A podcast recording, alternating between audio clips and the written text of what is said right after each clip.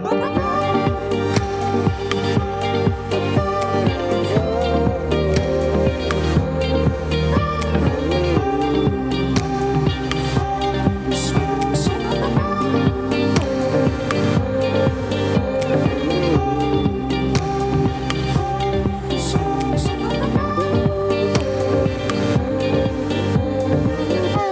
Bonjour à toutes et à tous et bienvenue dans la Méridienne. J'espère que vous allez bien et que vous avez passé un bon week-end de Pâques. On revient en ce mardi 6 avril et Benjamin, pardon, sera là un mardi hein, pour une fois pour nous parler de l'actualité sportive et nous ne manquerons pas évidemment de faire le tour de l'actualité dans le monde et en France. Et d'ailleurs on commence dès maintenant avec le Flash Info.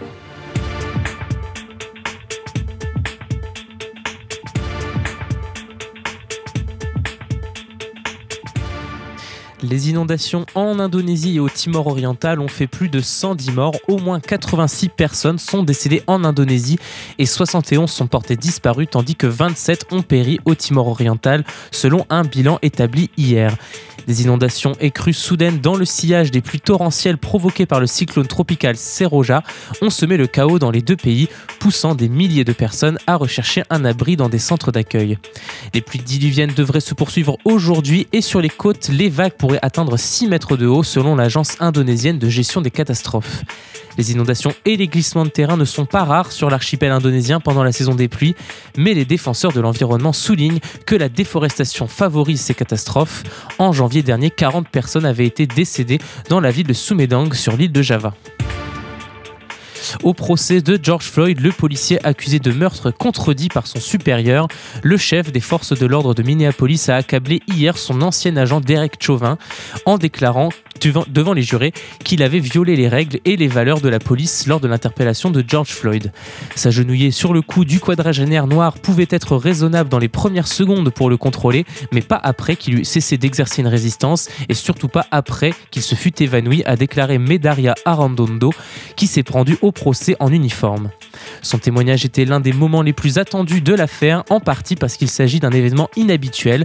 En effet, il est rare qu'un chef de la police prenne position contre l'un de ses agents. Inculpé pour meurtre, Derek Chauvin, 45 ans, plaide non coupable. Il assure notamment avoir suivi une procédure conforme à sa formation pour maîtriser un suspect récalcitrant. Les pays les plus pauvres pourraient retrouver un peu d'air. Le Fonds monétaire international a annoncé hier l'extension d'une aide d'urgence en faveur de 28 pays parmi les plus pauvres du monde en vue d'alléger leurs dettes et de mieux faire face à l'impact de la pandémie de Covid-19. Le FMI avait entrepris en mars 2020 une levée de fonds afin de permettre aux fonds fiduciaires d'assistance et de riposte aux catastrophes d'offrir des allègements du service de la dette à hauteur de 1000 milliards de dollars. Cela concernerait 25 pays pour une durée de 6 mois. En octobre, le dispositif avait été étendu à 28 pays et prolongé jusqu'au 13 avril. Le conseil d'administration du FMI a approuvé le 1er avril de l'étendre à nouveau jusqu'au 15 octobre. Au Bangladesh, une manifestation anti-Covid dégénère. Trois personnes ont été grièvement blessées par balle hier soir dans une zone rurale du pays, dans la région de Faridpur, au cours d'un rassemblement contre les restrictions dues au Covid, ont, rapporté un médecin et la police. Le Bangladesh a commencé hier un confinement de 7 jours pour combattre la flambée de l'épidémie. Tous les déplacements intérieurs sont suspendus et les commerces sont fermés. Mais selon le Daily Star, les restrictions gouvernementales n'ont pas été très suivies et de nombreux, habitants pardon, refusant hier de respecter les mesures de distanciation physique le président russe Vladimir Poutine a signé hier une loi lui permettant de se représenter pour deux nouveaux mandats présidentiels et pourrait ainsi se maintenir au pouvoir jusqu'en 2036 alors que ce dernier est aux commandes depuis 2000. Poutine aurait dû en théorie se retirer à la fin de son mandat actuel en 2024, la législation russe n'autorisant pas un président à faire plus de deux mandats de suite. Mais selon la nouvelle loi, cette restriction ne s'applique pas à ceux qui occupaient le poste de chef de l'État avant l'entrée en vigueur des amendements à la Constitution approuvés par référendum en 2020. Vladimir Poutine et l'ancien président Dmitri Medvedev peuvent donc se représenter encore deux fois. S'il est élu à chaque fois, il pourra rester président jusqu'en 2036, dépassant alors le record de longévité au pouvoir de Joseph Staline, remarque le Moscow Times qu'il promulgue dans la foulée une loi octroyant au président la vie éternelle, a ironisé de son côté sur Twitter Evgeny Roizman, détracteur du Kremlin et ancien maire de Yekaterinbourg. L'équipe de l'opposant emprisonné Alexei Navalny a, elle, réagi en publiant une vidéo datant des années 2000 et dans laquelle Vladimir Poutine disait qu'il était opposé à ce qu'un président puisse effectuer plus de deux mandats. Selon certains analystes, cette loi ne signifie pas forcément que Poutine cherche à rester président. Il est possible qu'il cherche simplement à éviter de devenir un canard boiteux et de provoquer une lutte pour le pouvoir au cours de son dernier mandat. Cette nouvelle loi lui offre la possibilité de préparer sa sortie au cas où il choisirait de ne pas se représenter en 2024. Toutefois, Poutine a pris l'habitude de rester au pouvoir chaque fois qu'il aurait pu se retirer et adouber un successeur, remarque Andrew Roth. Certains pensent qu'il n'a pas trouvé le moyen de transférer le pouvoir tout en s'assurant que lui et sa famille soient en sécurité une fois qu'il aura pris sa retraite. La nouvelle loi donne également à Vladimir Poutine ainsi qu'à l'ancien président Dmitri Medvedev une immunité, pardon, à vie contre d'éventuelles poursuites judiciaires. Vous écoutez La Méridienne sur Radio Phoenix.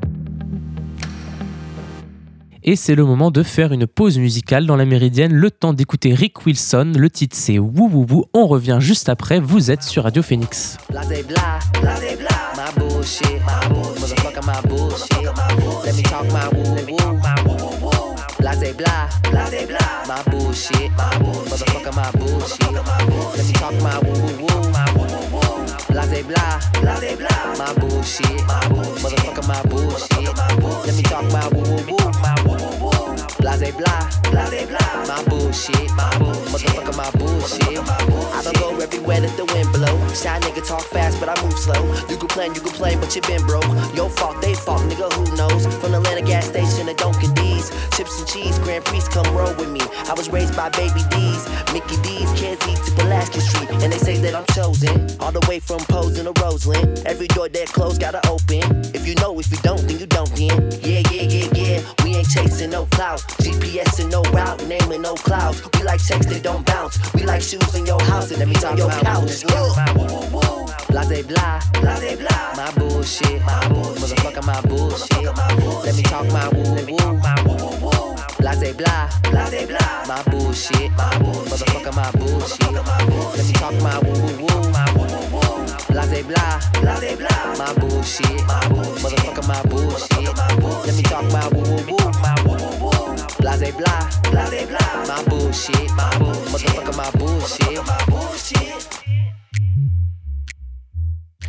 De retour dans la méridienne et nous allons parler de l'adoption de la proposition de loi sur le droit à l'euthanasie qui semble compromise. Quelques 3000 amendements ont été déposés sur la proposition de loi controversée créant un droit à l'euthanasie pour les personnes souffrant d'une pathologie incurable. Ce grand nombre d'amendements, s'ils sont bien défendus par leurs auteurs, jeudi 8 avril, à l'Assemblée nationale, va rendre mécaniquement impossible l'examen de leur totalité sur une seule journée et donc empêcher l'adoption de la proposition de loi. Sur ces 3000 amendements, 2300 viennent des députés Les Républicains opposés à ce texte instituant un droit à une, fin de vie libre et choisie du député Olivier Farloni. Dans une tribune publiée dans le journal du dimanche, 270 députés de tous bords s'insurgent. Ils disent Nous voulons débattre, nous voulons voter. Le temps du Parlement est venu, respectons-le, plaident ces parlementaires favorables à la proposition de loi emmenée par Jean-Louis Touraine de LRM, Yael Braun-Pivet, toujours de LRM, Marine Brenier, les Républicains, et quatre présidents de groupes politiques comme Jean-Luc Mélenchon de la France Insoumise, Valérie Rabault du Parti Socialiste, Olivier Brecht d'Agir et Bertrand Pancher de Liberté et Territoire. Cette question traverse notre société depuis 40 ans. Plusieurs textes ont été déposés à l'Assemblée comme au Sénat depuis 2017. Nos concitoyens nous interpellent, attendent que nous en débattions et pour une majorité d'entre eux que nous l'adoptions, ajoute-t-il.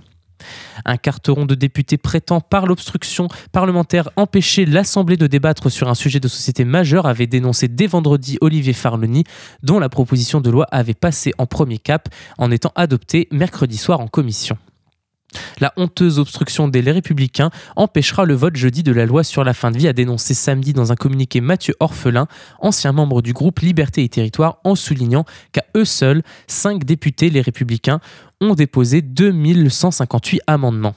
Parmi eux, Xavier Breton, Patrick Hetzel, Julien Ravier, Frédéric Reiss et Marc Le Fur. Le texte d'Olivier Farloni veut apporter une nouvelle réponse au douloureux et sensible débat sur la fin de vie et l'euthanasie cinq ans après la loi Claes-Leonetti qui autorise la sédation profonde et continue. En commission, Olivier Farloni a reconnu que son texte abordait des questions existentielles.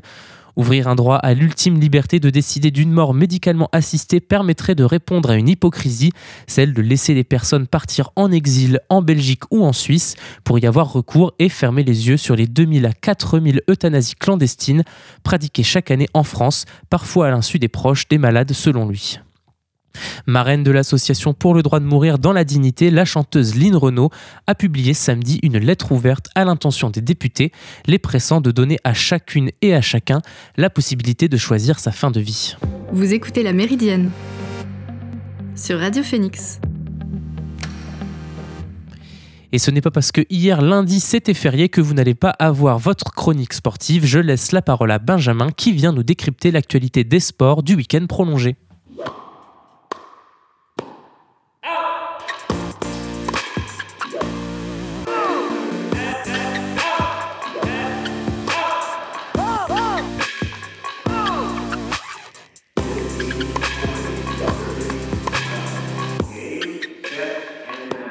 Les week-ends s'enchaînent et ne se ressemblent pas pour le sport canet qui a parfaitement fêté Pâques après des semaines difficiles. Tout n'était pas parfait, mais presque. En dehors du stade Malherbe, le week-end canet a été idéal. En effet, les pensionnaires de Ligue 2 ont été les seuls à ne pas s'imposer. Confrontés à Pau en grande forme depuis quelques semaines, dans un duel pour le maintien, le SMC a dû se contenter d'un match nul un partout. Ils sont désormais 15e à 6 points du 18e Guingampé. En dehors de ce couac, le week-end canet a été parfait. Tout d'abord, le camp BC s'est imposé en National 1 de basket à Pont-des-Chéruy, essentiellement grâce à un deuxième carton remporté de 19 points. Ensuite, il y a eu le choc de bas de tableau en hockey entre Caen et Brest. Lancés par leur victoire contre Dunkerque la semaine dernière, les Dracards n'ont fait qu'une bouchée des Bretons pour une large victoire 6-0. Enfin, l'autre très bonne nouvelle vient du tennis de table, le camp TTC s'est imposé hier contre Morez et n'est plus qu'à deux petits points du leader du championnat de Pro A. À quatre matchs de la fin, ils peuvent plus que jamais rêver d'un titre de champion de France. Et nous en avions parlé la semaine dernière et ils les ont confirmé ce dimanche. Le dimanche 4 avril 2021 est un jour qui restera éternellement dans les mémoires des amateurs français de sport automobile et particulièrement de moto. Au terme d'une course incroyable, les deux Français Fabio Quartararo et Johan Zarco ont terminé aux deux premières places du Grand Prix MotoGP du Dakar pour une performance historique. 1954. C'est la dernière année à laquelle deux Français ont terminé sur le podium d'un Grand Prix de ce qui est aujourd'hui connu sous le nom de la MotoGP. Près de 70 ans d'attente pour retrouver un podium majoritairement tricolore. Mais alors, quel podium et quelle course? Jamais deux Français ne s'étaient partagés les deux premières places d'un Grand Prix dans la catégorie reine avant ce dimanche au Qatar. Et en plus, tout cela arrive au terme d'une course complètement folle, 8 secondes 928. Voilà ce qui sépare à l'arrivée le 15e Miguel Oliveira du vainqueur de la course, Fabio Quartararo. C'est du jamais vu en MotoGP. Jamais les pilotes du top 15 ont été départagés en si peu de secondes. Mais aucun d'entre eux n'a pu empêcher la remontée de Fabio Quartararo, 8e à la mi-course, qui les a dépassés les uns après les autres pour décrocher à 21 ans sa quatrième victoire en MotoGP.